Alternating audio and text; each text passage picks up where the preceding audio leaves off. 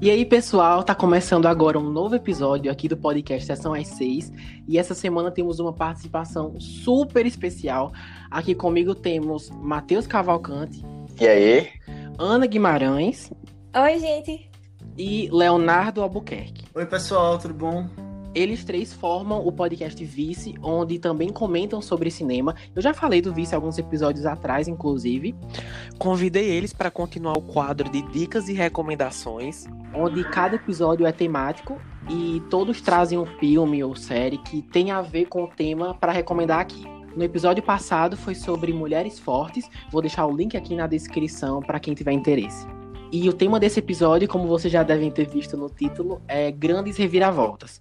Alguma revelação que mude completamente o rumo da história ou que simplesmente consiga surpreender o espectador.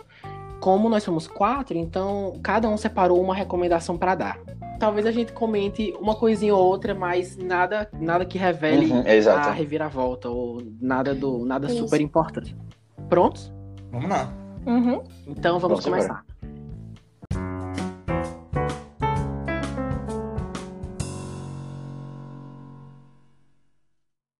Bom, é, a minha recomendação, primeiro eu fiquei na dúvida se eu escolhi a garota exemplar ou não, mas eu pensei, não, alguém vai escolher isso, com certeza. Então, eu escolhi O Homem das Sombras, que se passa em uma cidade isolada, que começa a questionar o fato de crianças desaparecerem sem deixar nenhuma pista. E tem uma lenda local que diz que o responsável por tudo isso é o Homem Alto. Por isso que o nome inglês do filme é The Tall Man. E a protagonista, Julia, ela não acredita em nada disso, até que o seu filho também some. Aí tem toda uma jornada em que ela precisa rever os seus conceitos para trazer o filho de volta, né? É muito interessante. Só avisando que tem um filme do mesmo nome, O Homem das Sombras, de 2017, mas eu tô falando do de 2012. Algum de vocês já viu esse filme? Tem na Amazon, na Amazon Prime. Não, nunca tinha visto. Nunca tinha ouvido falar também. Eu achava que era um, mas aí depois eu acho, eu tava achando, acho que era o É, outro também. que eu tava pensando. Eu pensei não, que era é. aquele do escuro, que é um homem que é cego e as pessoas entram na casa dele. Eu, eu já vi esse muito bom também, mas eu acho que esse é o Homem, o homem das Trevas, alguma coisa Ah, assim. certo. Mas enfim, Hum, é, é- pode ser. é bem parecido mesmo. Não tem nada demais nesse filme, não tem sangue, não é de terror, tem pouquíssimos jump scares. É, a trama é mais de mistério e brinca muito com o suspense psicológico. Ah, legal.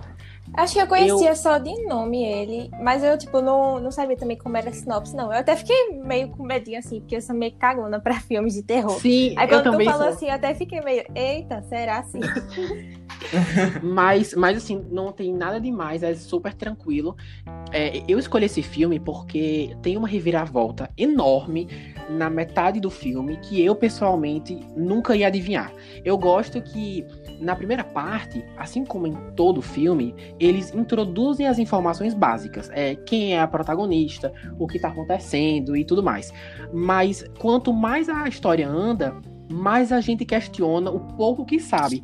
É, é muito massa, eu adoro isso. É, eu adoro tentar adivinhar a reviravolta. E quando eu sou surpreendido, é a melhor parte. Ah, eu gosto disso também. É? Meu sentimento quando eu tô vendo esses filmes. Tentar descobrir e sempre, sempre eu erro. Sempre. Dificilmente eu acerto. eu, é muito legal, né? É. Filmes assim que subvertem completamente a expectativa que você tá tendo. Ou que direcionam pra uma coisa e do nada pô, trazem um, uma Aham. coisa completamente ao contrário do que estava sendo prometido. Quando é bem feito, eu acho muito legal. Exatamente.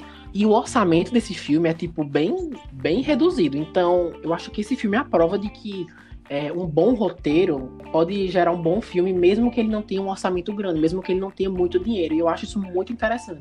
Então, ah, outra coisa, quando eu terminei de ver, eu não conhecia ninguém que tinha assistido. Então, eu tava louco pra conversar e ninguém sabia do que eu tava falando.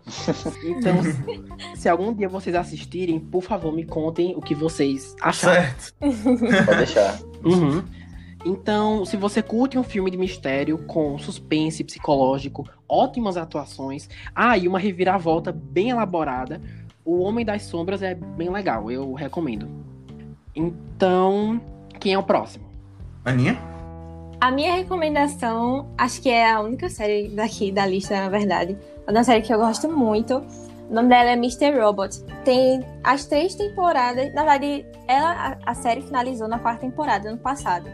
Mas tem as três primeiras temporadas lá na Amazon. Vale a pena você assistir por lá.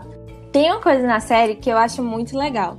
Desde o primeiro momento, acho que a primeira cena logo do piloto, é, Elliot fala diretamente com a gente, que é o personagem principal no caso. Porque é como se nós, espectadores, fôssemos um personagem criado na mente dele, sabe? E aí ele fica conversando com a gente durante as coisas vão acontecendo. E aí a gente escuta os pensamentos dele por voiceover. E aí, tipo, por ser muito pessoal, a gente vê muito da perspectiva dele sobre a, história como um todo, sabe? Só que a questão é que Elliot ele tem alguns transtornos psicológicos. E aí uhum. é, tem algumas coisas na história que ele não sabe o que é que tá acontecendo, e aí, consequentemente, a gente não sabe. E aí são, sei lá, um dos grandes plot twists assim da série. E aí tem coisas até que, tipo, ele sabe, mas es escolhe não falar pra gente também. E aí tudo é meio distorcido. Tipo, é uma série que brinca muito com a questão de realidade como um todo lá, sabe? Eu acho isso muito legal. É, eu comecei a assistir essa série faz muito pouco tempo. E eu gost, tô gostando muito da série. Inclusive, assim, eu, você pode até achar que você tá certo, assim, do que é que vai acontecer no final da primeira temporada. Que tem um grande plot twist. Você não vai, mesmo que você ache, você não vai descobrir completamente o que é que tá acontecendo. E eu achei massa isso. É uma é... série muito boa, vale a pena. Sim, a primeira é, eu... temporada é incrível. Eu lembro que eu assisti o primeiro episódio dessa série lá atrás, acho que 2016 ou 2017, quando a série tava no início. Eu lembro do falatório todo sobre ela ter ganhado o Globo de Ouro de melhor série, por ter ficado em alta desde o início, né? É com o uhum. Rami Malek antes dele ser o Fred Mercury. Então é uma série que sempre tava Sim. por ali. Eu sempre vi várias coisas dela. Mas aí eu assisti o primeiro episódio e acabei não indo em frente. E acabei não vendo tantos esses plot twists que tu falou, mas eu achava interessante o conceito, mas não lembro porque não continuei. É, eu acho legal os títulos dos episódios, o estilo deles, que é meio que em formato de arquivo de computador, né? Acho bem legal. Uhum. É. Mas eu quero saber uma coisa. Essa série é o tempo todo que ele quebra a quarta parede ou são só alguns episódios? Não, tipo, não é como se ele quebrasse a quarta parede o personagem olhar assim pra câmera e falar com a gente, tipo, Fleabag não, sabe? É como se Sim. a gente estivesse ouvindo ele falando, os pensamentos dele mesmo. Tipo, ele é, conversando com uma pessoa, aí ele pensa algo. E a gente escuta em voice-over, sabe? Ele pensa algo hum, diferente. Entendi. É como se a gente tivesse Mas assim, quebra um pouco também, Aninha, não? É, eu lembro um dele olhando pra câmera. É em um episódio é. especial, Matheus. Tá, tá bom. sem spoilers, sem spoilers. Mas eu e acho série... também quando ele quebra. E essa série é com Christian Slater também, né? Que faz o Mr. Robot. Sim, ele é fantástico também. Tipo, é, muita gente pegou meio que uma raizinha de Rami Malek por causa de Fred Mercury e tal. Mas eu acho ele incrível. É porque ele, eu acho ele um personagem meio complexo, assim. Mas ele interpreta muito bem. Eu gosto dele, assim, eu não acho que ele merecia ter ganho o Oscar no passado, mas o filme do Queen foi. foi tão popular e tal que ele acabou ganhando. Mas eu lembro dele de Uma Noite no Museu. Ele fazia o rei egípcio lá, o faraó. Ah, foi na mesma Caramba, desenterrasse aí um, um faraó. Uma relíquia. É porque eu lembro que falavam que era, que era Bruno Mars que fazia esse filme, mas era na verdade esse ator. E aí ele foi fazer Crepúsculo ah, depois. Mesmo. É. O olho é igual. É, acho que é, é, o olho meio grande assim, né? Mas enfim, a sinopse da série, né? Porque eu falei, e não falei qual é a história dela, pra quem já se interessou e tal. Esse nosso personagem principal, o Elliot, ele é engenheiro da computação e trabalha numa empresa que cuida da segurança e tal. E aí ele termina sendo abordado pelo Mr. Robot, né? Esse personagem que ela falou, que Christian Slater. E aí, esse Mr. Robot, ele é tipo o chefe de um grupo de hackers que quer fazer uma revolução, assim, na internet, porque tá revoltado com o sistema capitalista, sabe? Tipo, é, é muito legal o plot do Mr. Robot, assim. e aí, Elliot, ele é todo meio complexo, assim, ele tem problemas socialmente falando, ele, ele é todo, tipo, isolado e tem seus vícios. Ele é bem interessante. Vale a pena. uhum. Ah, que legal. Eu não conhecia. Quer dizer, eu conhecia, eu nunca cheguei a assistir. A série já acabou, né? Já acabou. É, eu terminei a primeira ah, temporada há pouco tempo, semana passada. Aí eu vou ver o resto. É, eu vi só um episódio, como eu ah. falei. Mas eu fiquei com vontade de ver agora. vou colocar na minha lista de séries. Tu quer ir, Léo? Quero. Posso falar agora? Pode. Vai, vai. Certo, então a recomendação que eu trouxe é um filme que eu gosto há muito tempo, que eu lembro que eu vi quando ele saiu, mas que eu pude rever ele várias vezes depois, que é O Grande Truque, de 2006, dirigido por Christopher Nolan, que é a história de dois mágicos rivais ali por 1800 e pouco, são interpretados por Christian Bale e Hugh Jackman, que vão travando meio que uma rivalidade ao longo da vida deles, mas que no final você descobre uma coisa bem interessante, que é uma um plot twist que se eu falar aqui vai estragar, vai ser spoiler, mas é um filme muito bom também. Não sei se vocês já viram. Hum, Não, nunca vi não. Eu já vi, acho que Ah, tem eu já- já vi, já até. vi. É, gente faz já um tempinho, conversou, não mas lembro muito não- bem da história. Não aqui na Estação às 6. Pra mim, ele é um dos melhores filmes de Christopher Nolan, até se você, tipo, colocar numa listinha. E é um filme que eu acho que ele é menos falado do que outros que ficaram mais conhecidos depois. Mas ele é muito bom. Ele toca em vários pontos dessa rivalidade dos dois, e ambição, e, e essas coisas de tecnologia né, no século XIX. E é um filme que tem David Bowie fazendo Nikola Tesla. Tu, tu falou, Tem Aninha, Scarlett que... Johansson também. Uh, Aninha, tu falou que quando eu te disse que tinha David Bowie nesse filme, tu não percebeu que era ele, né?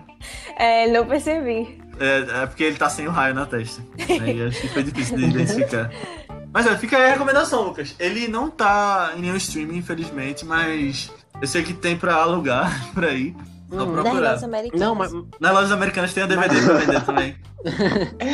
eu vou conferir sim, com certeza. Então esse também tem uma grande reviravolta no final. É no final do É filme? no final do filme, é uma coisa que você não imagina, mas quando você reassiste ele sabendo do que aconteceu, você consegue pegar várias coisinhas. Você consegue ver várias vezes, de jeitos diferentes, e eu acho muito legal quando isso acontece, sabe? Quando o filme é bem feito desse Ai, que jeito. massa. Eu sei que vai ser um- uma indicação a mais, não é nem uma indicação, mas é uma comparação que eu vou fazer aqui. É tipo o sexto sentido. Que pessoas falam que quando viram pela Sim. primeira vez sem saber o final era de um jeito, e aí vendo ele de novo é completamente diferente. É Uhum. nesse sentido.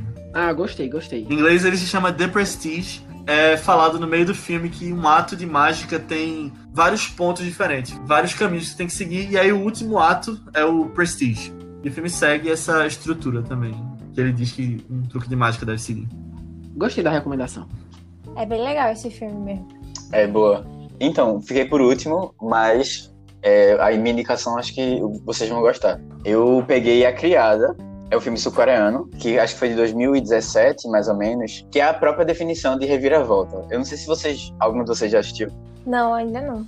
Não, mas eu acho que eu já ouvi falar. Também não, é, mas é. é um filme que eu tenho muita vontade de ver, principalmente por ser um filme coreano, né? E a gente tem falado bastante sobre essa ascensão do cinema É. coreano. Então, exato. É, é um filme que ele surgiu já há alguns anos, né? Então, tipo, eu acho que foi um dos primeiros que pegou, assim, um hype que todo mundo começou a prestar mais atenção no cinema sul-coreano.